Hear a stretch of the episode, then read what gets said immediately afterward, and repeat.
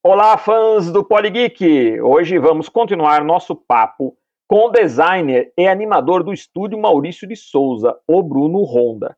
Na semana passada, o papo rendeu muito. E se você achava que aquilo era tudo, hoje o Bruno tem muito mais coisa interessante para contar a todos vocês. Lembrando, pessoal, que nós estamos fazendo nossas gravações em sistema home office por causa desse, dessa quarentena do, do coronavírus.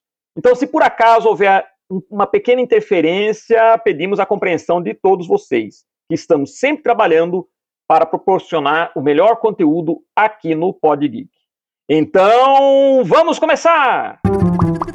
Mônica! Toi, toi, toi, toi, toi, toi, toi.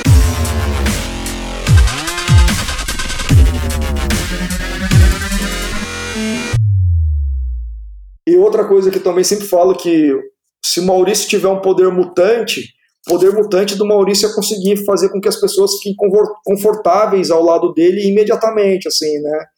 Ele comentou um, algo que eu tinha tweetado.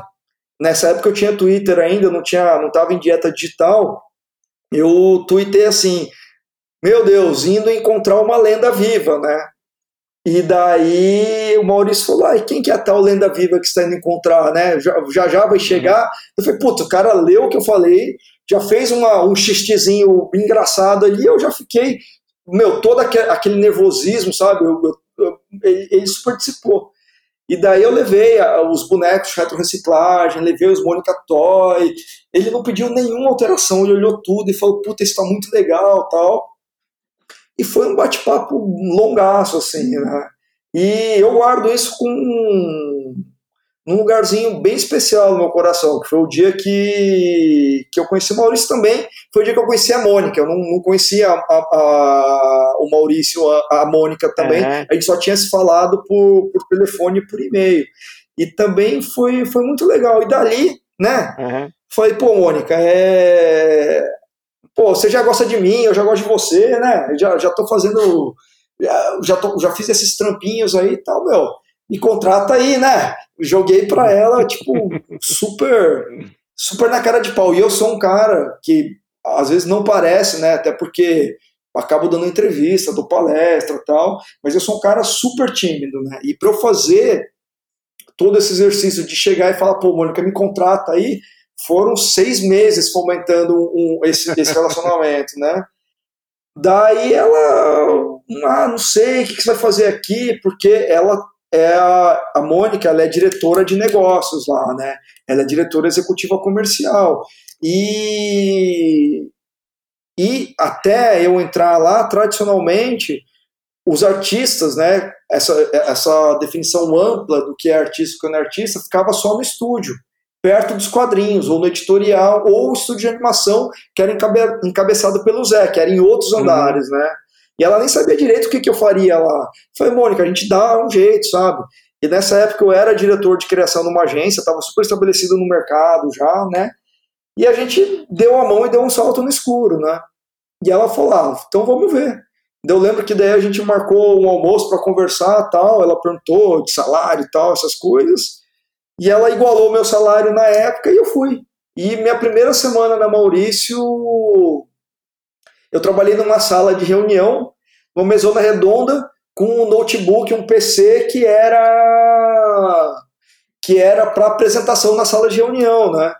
E enquanto não via um Mac que eu queria para trabalhar tal, e eu passei a primeira semana fazendo uma análise diagnóstica da Maurício e eu fiz um proto planejamento que é o que eu uso até hoje com planejamento estratégico da Maurício, sabe? Então, ela nunca me deu um job description, nunca me falou que era para trabalhar com construção de marca, planejamento, nem nada, mas eu fui cavocando, porque não existe muito vácuo de poder, né? E como lá não tinha um departamento de marketing estabelecido, eu fui é, eu fui levando soluções, oferecendo alternativas e as coisas foram, foram se encaixando naturalmente, né? Hoje você é responsável pelo marketing e o planejamento estratégico lá, né? É, eu sou um dos responsáveis, né? Porque é uma empresa muito grande. Então, o que acontece é que o Bruno hoje eu trabalho quase como como um especialista em nada e um optador em tudo, sabe? Então, o meu, o meu departamento nativo lá é o departamento de design. Hoje somos, sei lá, deve, devemos ser uns 11, 12, né? É, são duas equipes de design, um, chama Juca e Alfredo. A Juca ela cuida de, de marketing, de eventos, dá apoio para animação e Alfredo cuida de style guide e licenciamento de produto. Tem um diretor de criação que é o Tim, que cuida da Alfredo, e um diretor de criação que é o Mojica, que cuida da que cuida da Juca. Fora isso, eu participo do núcleo da nova animação, né? Porque a gente tem dois departamentos de animação na Maurício, um do Zé, que que está meio que é, bastante dedicado na produção de Mônica Toy no dia a dia, sabe? Porque o Zé ele escreve, sonoriza e, e, dirige, né? Então ele tem lá a equipe de animação deles que, que produz e a Mônica Toy é a única é o único desenho animado que nós produzimos 100% dentro de casa, né? É, ele comentou isso. E desde desde 2015 a gente formatou um novo núcleo de animação que o Zé até participava no começo, né? No nos primeiros anos, e depois o Zé, a gente acabou separando, porque os projetos eram muito separados, e hoje eu estou fazendo a direção criativa desse núcleo. Então, dentro do núcleo, é, também participei da criação da, da série animada de Turma da Mônica Jovem, da série animada Abduzidos, que é com, os, com as mascotes, da série do, do astronauta, baseado na obra do Danilo Beirute. E vamos brincar que é aquela animação 3D, né?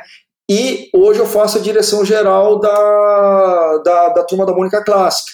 Participei de supervisão junto com o Zé na segunda temporada, e daí na terceira temporada eu assumi a direção geral e hoje eu estou tocando tanto sala de roteiro quanto junto com a, com a equipe da Split, né, do Jonas, que você fez a entrevista, quanto quanto toda a supervisão do lado do lado mauriciano.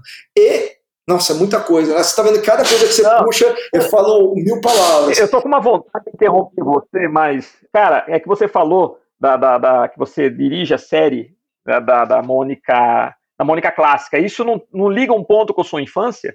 Liga, liga. Ó, o... Depois a gente volta para Toy, tá? Mas uma coisa que é interessante de Mônica clássica, que é, é uma super faca de dois gumes, sabe?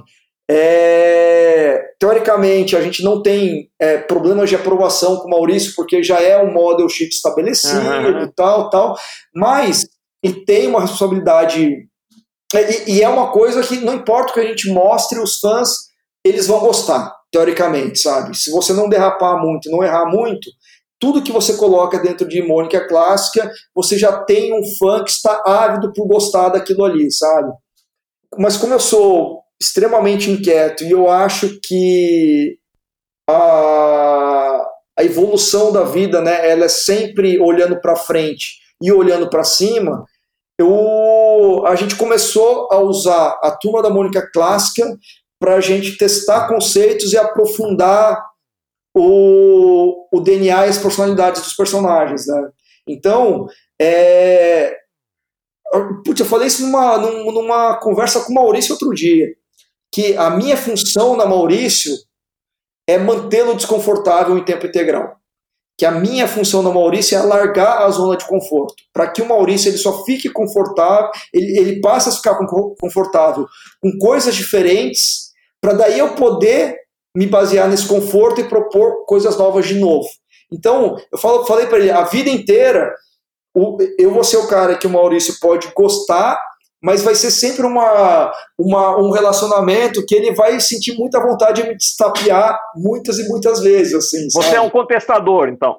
É, eu sou um contestador. Sou um contestador, e, e não falando isso de boca cheia, sabe? Não é, putz, sou inquieto, sou uhum. vetor da. Não é isso mas é que eu acredito que para você manter viva a chama de uma propriedade que já é sexagenária e para você manter esse grau de relevância, é, eu acho que você tem que estar tá testando o tempo todo. Você tem que estar tá buscando, tem que estar tá encontrando, porque é assim que você vai amplificar as fronteiras da sua, da, da sua mitologia.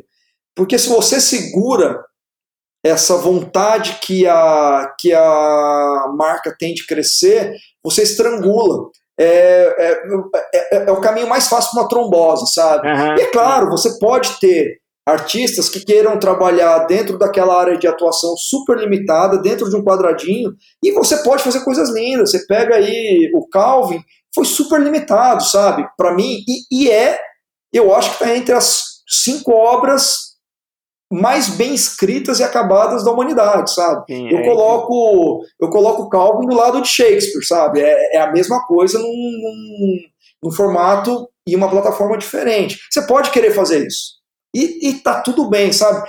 O Bill, a escolha que o Bill Watterson teve foi uma escolha pessoal que só tem a ver com a jornada dele, sabe? Mas como a jornada do Maurício e da MSP, quando a gente olha em retrospectiva, é uma jornada de crescimento e de busca por novas fronteiras, eu super me senti confortável com isso, sabe? Eu falo para o Maurício, então, que se ele quer conforto, Infelizmente, eu nunca vou ser o cara que vai trazer o conforto para ele, mas o que eu quero que ele sinta comigo, pelo menos, é o mínimo de segurança, sabe?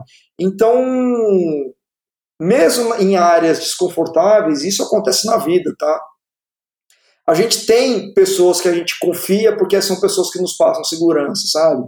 E é isso que é que acaba sendo um pouco da, do meu norte trabalhando lá na Maurício, sabendo que o tempo todo eu vou ter que trazer inovação, reverenciando o que foi feito, sabe? É olhando as bases que foram construídas e usando aquilo para dar saltos mais à frente. O que a gente estava conversando antes em no, até antes da gente começar o bate-papo gravado mesmo, né, que é a, aquela frase do, do, do, do, Isaac Newton, sabe?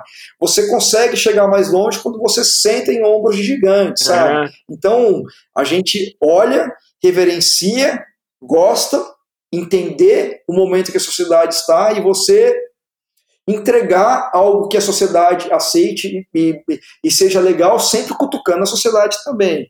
É, obviamente mas é sempre buscar essa evolução contínua. E a Maurício é um prato cheio para a gente buscar evolução contínua, sabe?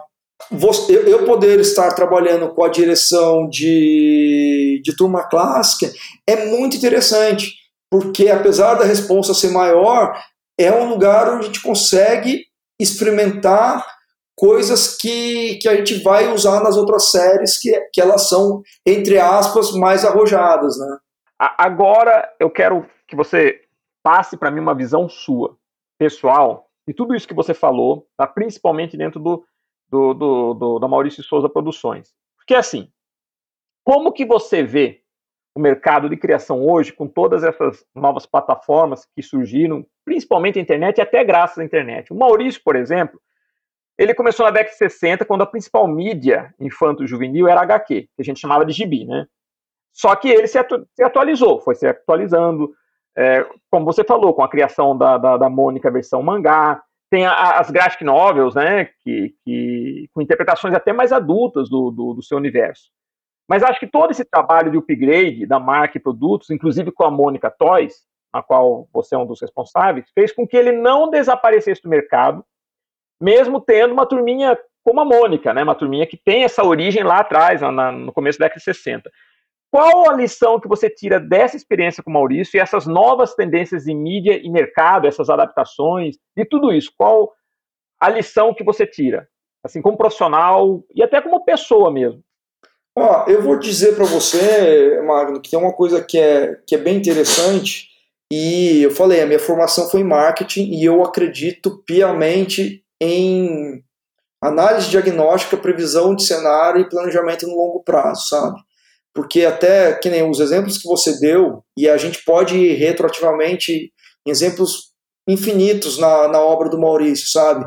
A revolução que ele fez no cinema animado nos anos 80, sim, sim. o site dele inaugurou seis meses depois do site da UOL no Brasil, foi um dos primeiros sites, sabe? Então, o Maurício ele sempre teve um faro muito apurado.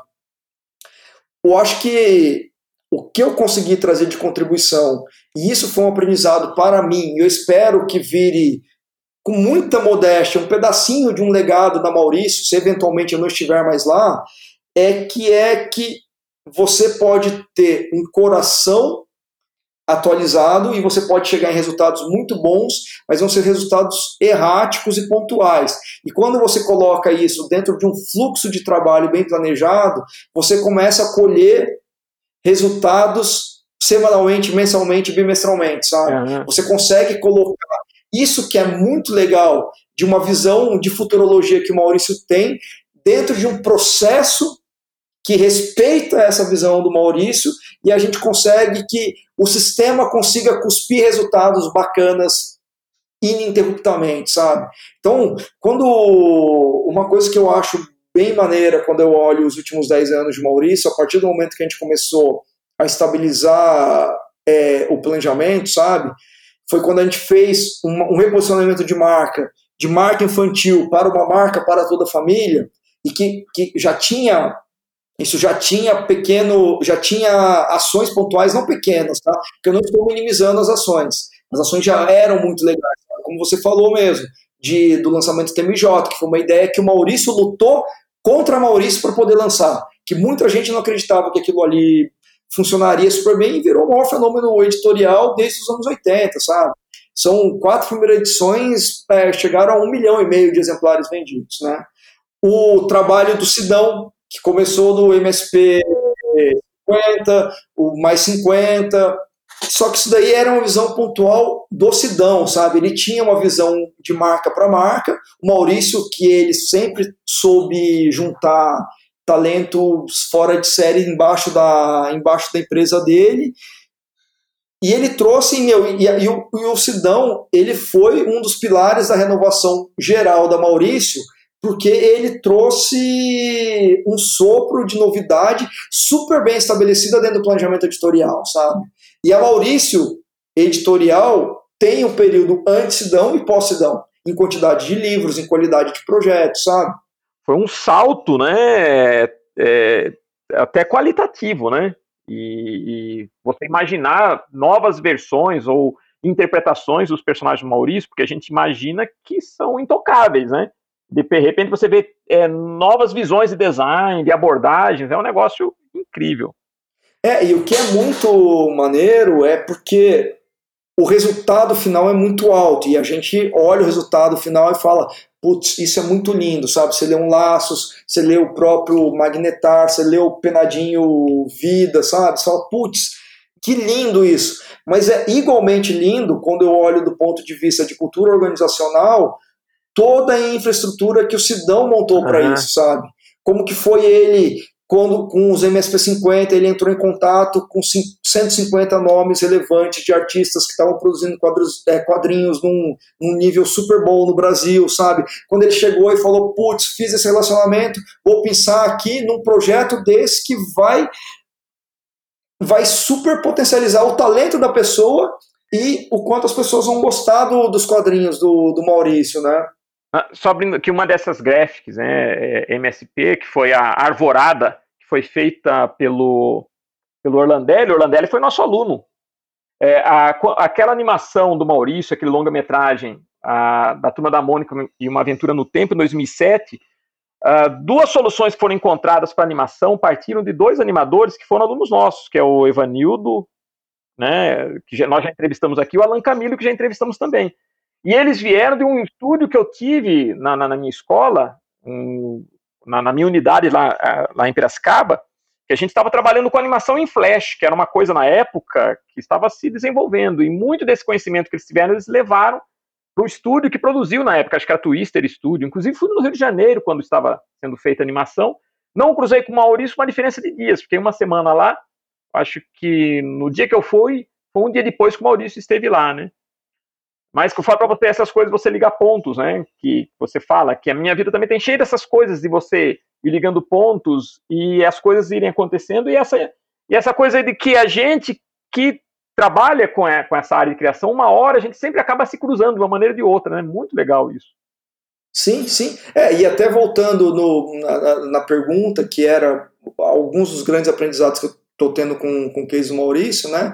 Então, além desse negócio de você planejar e você fundamentar caminhos que sejam mais sustentáveis no longo prazo, né? Que para mim é a diferença entre o Sidão ter tido, por exemplo, a ideia do MSP50 e ele ter estabelecido isso numa linhagem de Graphic MSP que já passou de 20, sabe? E continuar levando esse mesmo raciocínio de elasticidade dos personagens para outros projetos, como uma coleção de livros que a gente teve muito linda com, o, com a Companhia das Letras, sabe?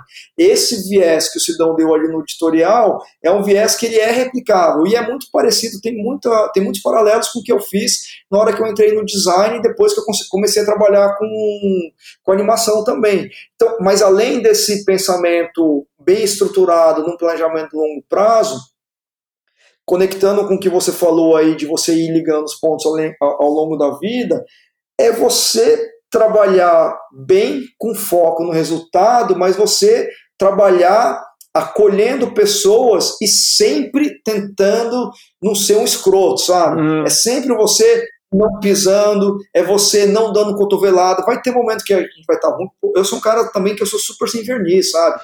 Tem momentos que eu deixo o Hulk me dominar e eu, eu saio distribuindo Hulk Smash para tudo quanto é lado, sabe? E é uma bosta, porque isso, isso dá consequências que perduram durante anos depois, sabe?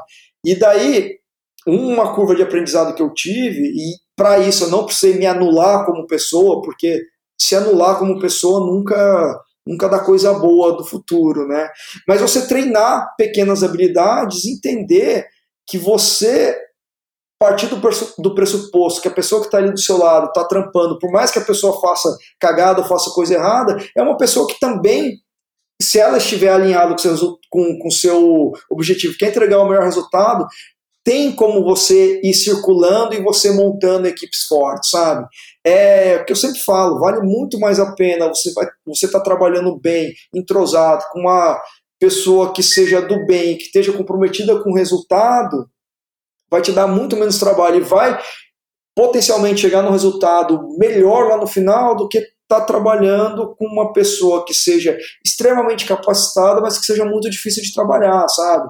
E, e quando eu falo isso, não é que, ah, não, então a gente nunca vamos me parcerar com pessoas difíceis, nunca vou, porque também você não precisa cancelar as pessoas, sabe? Mas o que eu digo para quando cada um deita na, no seu próprio travesseiro é que você tá numa boa e você tá tentando fazendo as coisas para transformar as relações uma coisa mais agradável, faz uma baita de uma diferença. Porque para mim é essa a diferença entre você ter um networking, que é uma carteira recheada de contatos, você conhecer 5 mil pessoas no Facebook e você não conseguir engajar em relacionamentos com elas. Sim. Porque de vez em quando, determinados comportamentos que você tem que você tem repetidamente ao longo do, da sua vida, isso pode afastar e, e levar possíveis parcerias para longe, sabe?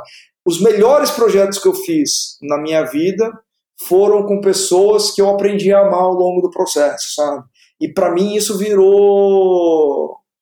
Pode ser um preconceito, pode ser uma generalização falha, mas isso virou uma verdade para mim.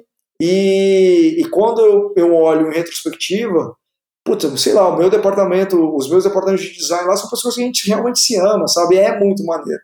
E isso dentro dessa esfera profissional, tá? Não tô falando, não é o amor que eu tenho pelos meus filhos, pela minha sim, família, sim. mas às vezes tem, tem picos que são tão intensos quanto, sabe? Então, outro dia eu vi uma entrevista do, do, do Zé Brandão, do, do Cop Studio, sabe? E ele fala que um dos aprendizados que ele tem na vida é não seja um babaca, sabe? E de certa maneira é super parecido com isso que eu tô falando, sabe? É atitudes babacas, isso não faz de você um babaca inteiro, sabe? Mas atitude, mas é, atitudes babacas levam as pessoas longe, sabe? É o que o Forrest Gump fala, né? Você não precisa ser um idiota para fazer coisas idiotas, sabe? E pessoas que teoricamente são idiotas fazem coisas boas. Então, busca dentro da sua bússola moral aí pelo menos regular atitudes, porque é muito mais fácil você regular atitudes do que você fazer uma reconstrução do zero de quem você é, né? E daí já tergiversei para longe pra caramba, mas é assim que, que a gente bate papo, né? Nossa, muito legal, Bruno. Eu, eu, queria fazer uma pergunta aqui, depois de tudo isso que você falou, dessa sua história maravilhosa, esse, esse projeto seu, né, a sua arte na área do design, muito bacana a trajetória, mas responda aqui. Quais são seus planos para o futuro. Pense em criar algum produto, alguma marca pessoal Ó, o, você já, já deu para ver que eu sou o tarado pro planejamento, uhum. né? Então é engraçado que ali quando eu tava chegando perto dos 30, eu peguei um papelzão e, e, fiz um planejamento meio década a década, assim, sabe? De coisas que eu gostaria de fazer pensando. Isso é legal, isso é legal. Fazendo, fazendo uma, um, um gráfico de investimento de energia versus resultados, sabe? E num, num, grosso modo, assim, agora a década que eu estou entrando, que é dos 40 aos, aos 50 anos, eu queria começar a trabalhar com quadrinhos autorais meus porque a década dos 30 aos 40 foi uma década que eu queria investir muito é, na Maurício para tentar incutir uma, uma visão de planejamento lá tal, e eu considero que foi super legal, assim, sabe? Mas isso não quer dizer que eu preciso parar uma coisa para fazer outra coisa, mas ao longo desses últimos 10 anos, eu continuei com o meu trabalho de ilustrador, tenho lá minha lojinha de camisetas tal, mas eu pouco investi na minha marca pessoal, inclusive retro reciclagem, que estava no momento explosivo, eu segurei um pouco a onda porque o trabalho da Maurício passou a sugar muito minha mente e coração, assim, sabe?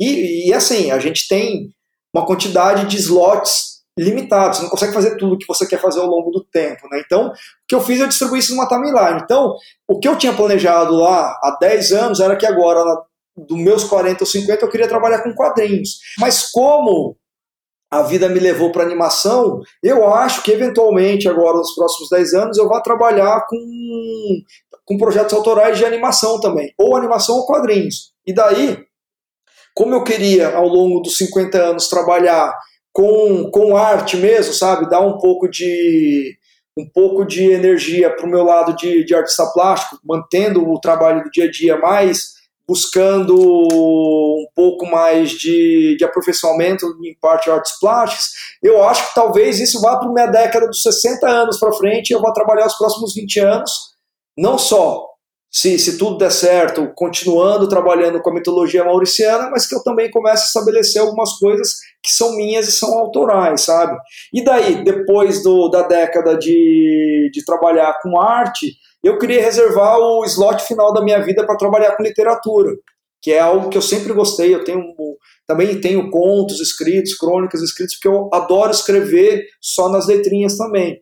Então, num longo prazo aí, Magno, olha só, Estou pensando em trabalhar com séries animadas autorais também, trabalhar com quadrinhos autorais, depois artes plásticas e lá mais para frente, quando eu tiver uma cabeça mais mais madura, né, que talvez seja aí no quarto final da minha vida que eu vá que eu vá tentar trabalhar com literatura. E se você não planejou para quando você tiver 80 anos, 90 anos?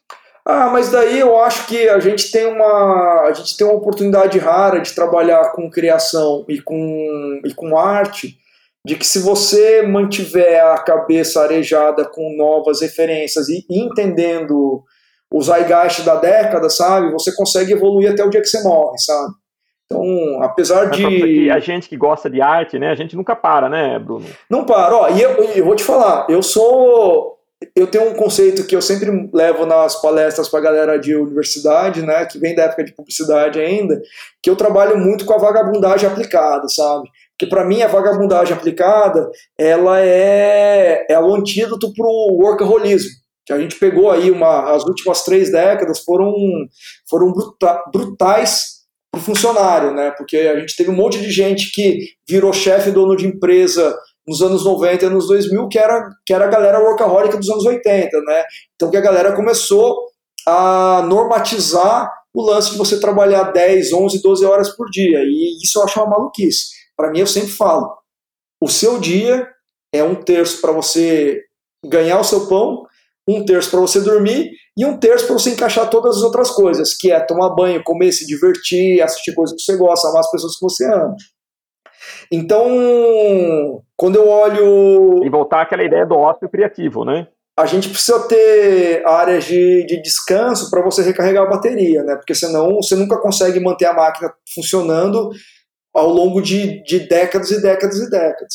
E uma coisa que, que eu olho, tipo o Niemeyer, que teoricamente trabalhou até ele morrer aos 102 anos, eu gosto de olhar muito esse exemplo para não fazer isso, sabe? Porque é, trabalhar não quer dizer efetivamente produzir, sabe? Eu quero já estar com a vida tranquila para produzir quando eu quiser produzir, o que eu quiser fazer quando eu quiser fazer, né?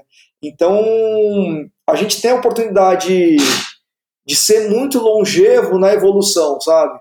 Nós não somos jogadores de futebol. Sim, exato. Mesmo quando a gente tem as quedas cognitivas e a cada década que a gente completa, o cérebro ele dá uma desligada em algumas partes, a gente consegue, mantendo o cérebro arejado com fôlego, a gente consegue manter ele funcional em várias áreas, sabe? Então, apesar de eu não gostar muito do exemplo como de vida, como a gente pega, sei lá, um, um Picasso, sabe, que, que destruiu corações ao longo da vida dele, putz, Olha só, o sal, ele se aproveitou dos saltos qualitativos evolutivos, de coisas que ele aprendeu ao longo da vida, para manter uma obra relevante até o final da vida, sabe? E você não precisa ter o peso de querer ter uma obra relevante até o final da vida. Você tem que fazer alguma coisa, e daí não que você tenha que fazer, eu pretendo fazer algo que me deixa feliz e completo, sabe? Até o final da vida. E daí eu tenho esses slots do que eu quero fazer, e eu acho que no final da vida até eu vou continuar ainda desenhando e vou continuar é, contando histórias, se Deus quiser. Muito legal, Bruno. E para encerrar, meu caro, uma perguntinha que eu faço geralmente para os nossos entrevistados aqui, né? Porque a, a, o nosso público a gente é um público bem variável, né? A gente tem desde pessoas da nossa geração até o pessoalzinho mais novo que nos acompanha. Para essa geração de hoje que quer atuar nesse mercado, qual a sua mensagem? O que eles precisam saber e fazer, na sua opinião?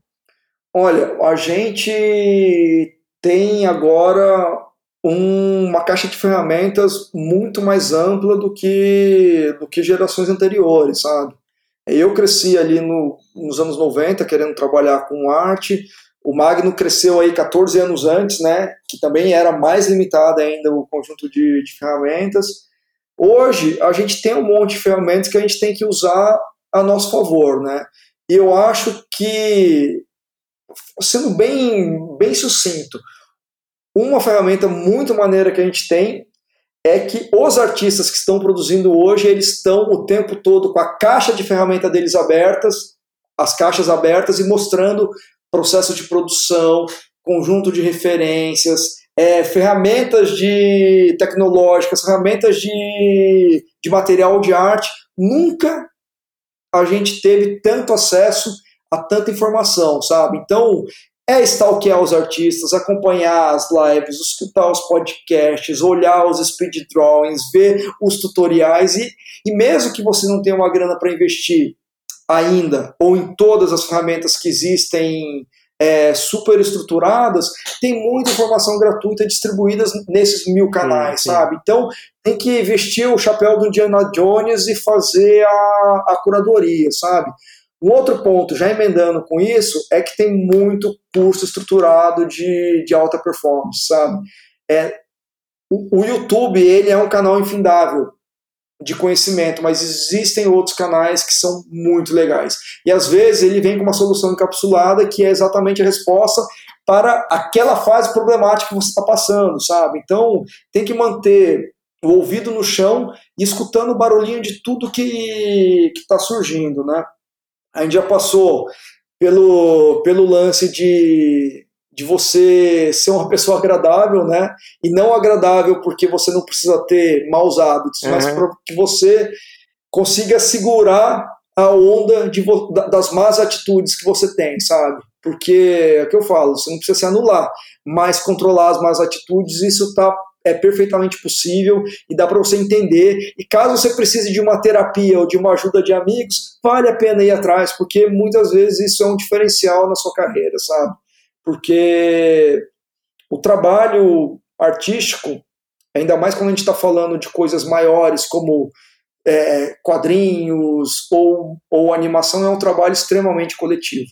E mesmo o cara que vai fazer literatura, ele precisa da figura do editor, ele precisa de uma rede segurança em volta para conseguir refinar aquele trabalho, aquela ideia, sabe? Que é diferente, que é, que aquele processo, né? Uma ideia não é um projeto, um projeto não é um trabalho, um trabalho não é um livro, sabe? É, ele tem fase a fase, refinamentos que precisam ser feitos até ele chegar a ser um produto que vai ser compartilhado e consumido por, por outras pessoas. Uma coisa que eu sempre falo também para a galera que está tá começando, você pode ter um norte mais generalista. Você pode procurar trabalhar numa grande área de atuação, sabe? A ah, arte.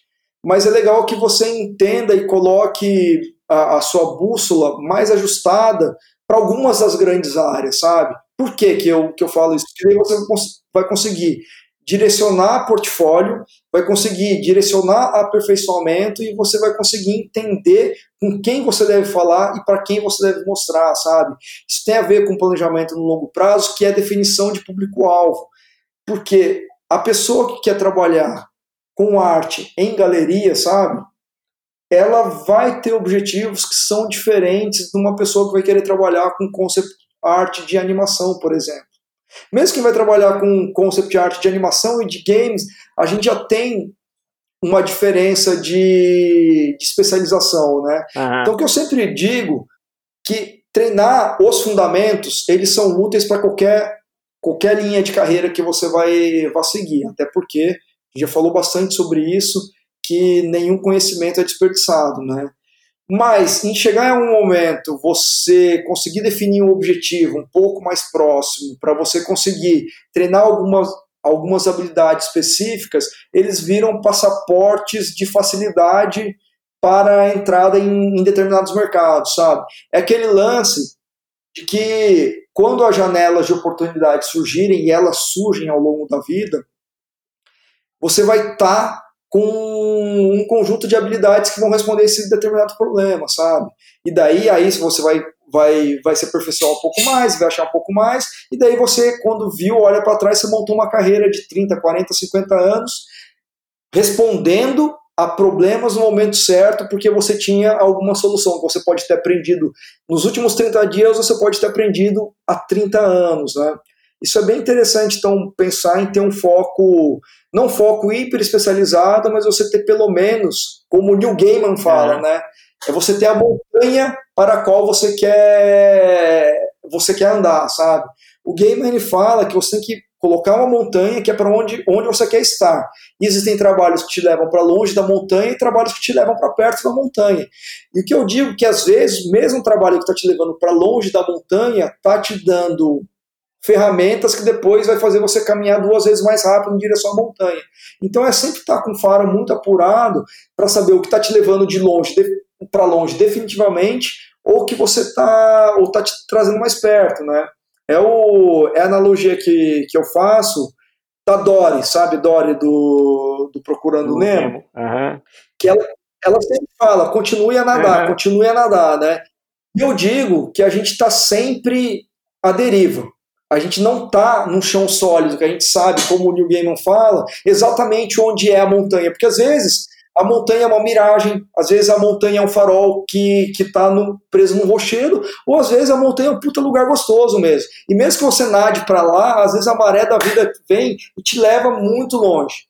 Mas que é legal, às vezes você está vendo o farol, um lugar onde você quer ir, a vida vem, te dá um tapa e te leva dois quilômetros mais perto isso eventualmente a vida traz, sabe? É, é, é, às vezes a vida te dá um sopro de sorte que te leva para um lugar mais perto de onde você gostaria de estar. A pergunta é: será que você vai estar preparado para responder ao desafio que essa oportunidade trouxe? Então, ficar se capacitando para sempre é, é muito maneiro. O que eu incluo aí é que ter um foco de capacitação é muito legal.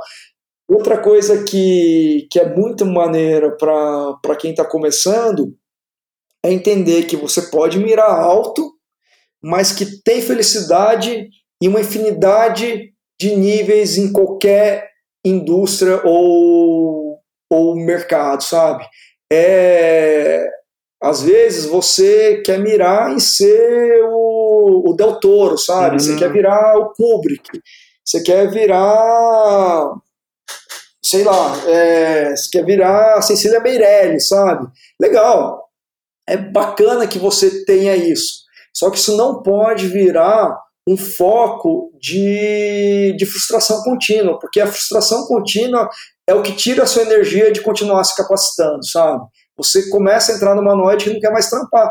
Mas também, se você mirar em querer ser só o pit doctor, existem talvez 30 pit doctors no mundo, em vários estúdios, você está reduzindo a sua chance para 38 bilhões, sabe? Então, pô, tem felicidade e tem trabalho bem feito e tem espaço para um milhão de, de trampos específicos, sabe? Como pegando agora um mercado que eu estou super incluído, que é o mercado de animação, você tem uma pessoa que é muito boa e ela é muito feliz e satisfeita, trabalhando às vezes com um determinado tipo de cenário só, sabe? Puta, isso é legal pra caramba, você vai precisar da pessoa que traga a melhor solução para isso. Então, o que eu sempre falo é, isso aconteceu muito comigo. Eu queria ser, ser o Gandhi da publicidade, sabe? Eu queria revolucionar o mercado publicitário. E isso, em alguns momentos, me trouxe muita, muita, muita frustração, sabe? Então, puta, tem espaço na vida para todo tipo de habilidade. E cada um tem, tem, cada um de nós tem sua trajetória, né, Bruno? Tem sua história. Você pode se basear em alguém, você pode, mas cada um de nós tem sua história, sua trajetória pessoal. Não adianta, não é?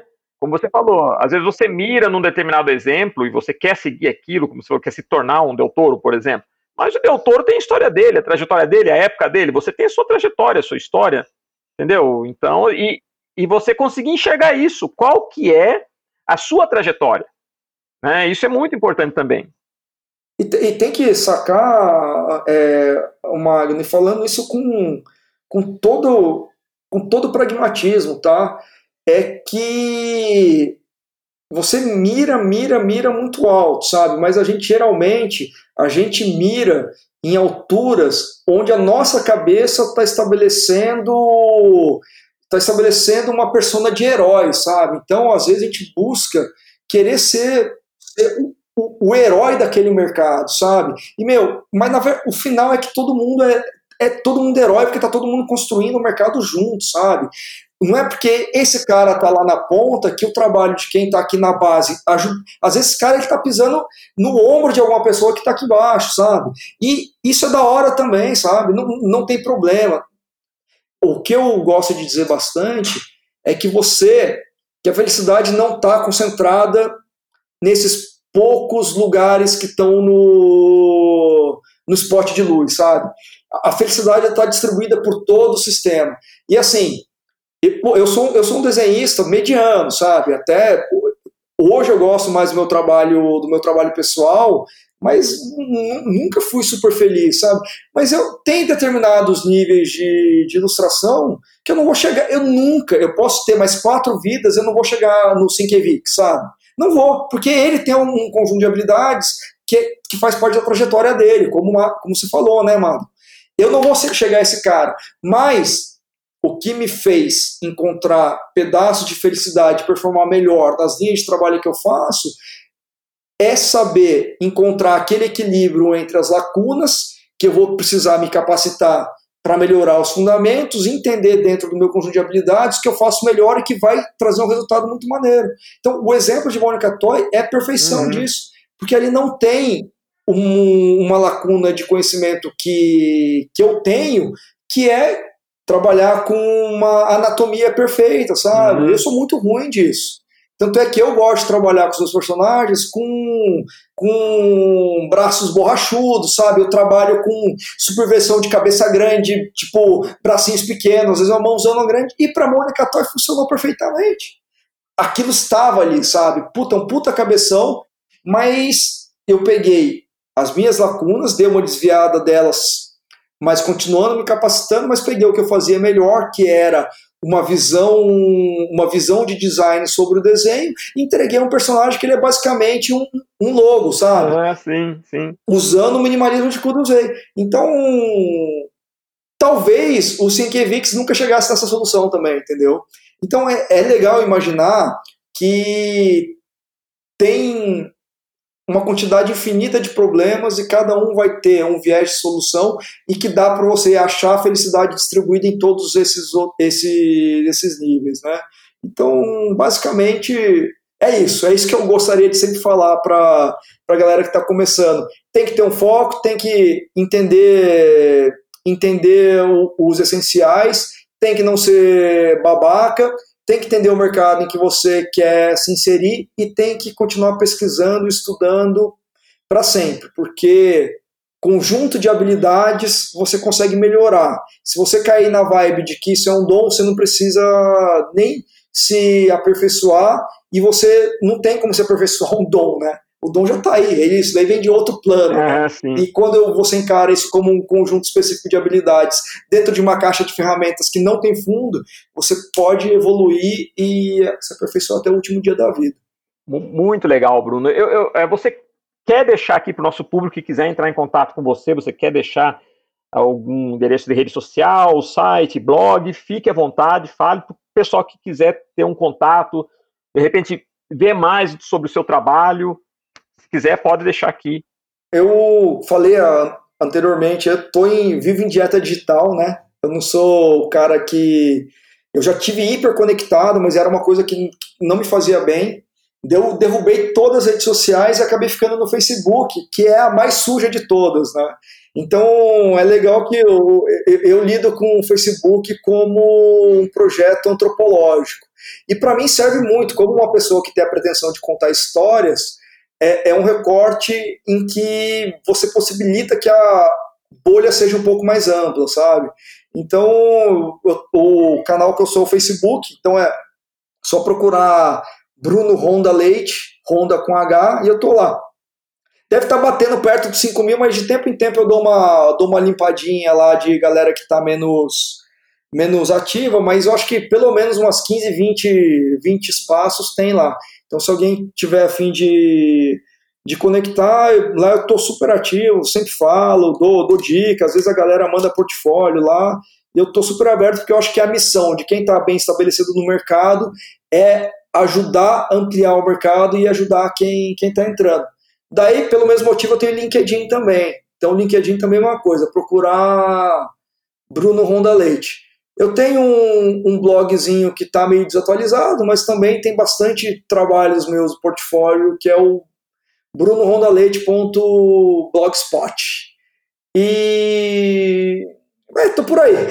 Bruno, muito legal, adorei conversar com você, seu papo, você passar a sua experiência, né? Eu sempre falo que aqui o Pod Geek, na verdade, ele não é só um podcast, é um lugar onde a gente quer deixar registrado a experiência, a percepção de várias, assim, é, de vários produtores né, de, de, de, conteúdo, de quadrinhos, design, e de várias gerações. Então, aqui a gente conecta as gerações, desde o pessoalzinho mais novo, o pessoal que está no meio do caminho, como aqueles mestres que a gente é, é, gosta até de, de, de, ouvir histórias e que fazem parte até da história do mercado, né? Então, esse aqui é o, é o Pod e eu sempre falo que a gente entrevista heróis. A nossa mensagem para o público é que eles sejam sempre heróis, né? heróis de sua própria vida, seu próprio herói, e tenham vocês que são os outros heróis como exemplo, né? Pessoal, muito obrigado por participarem dessa conversa com o Bruno Honda e sejam heróis, até a próxima.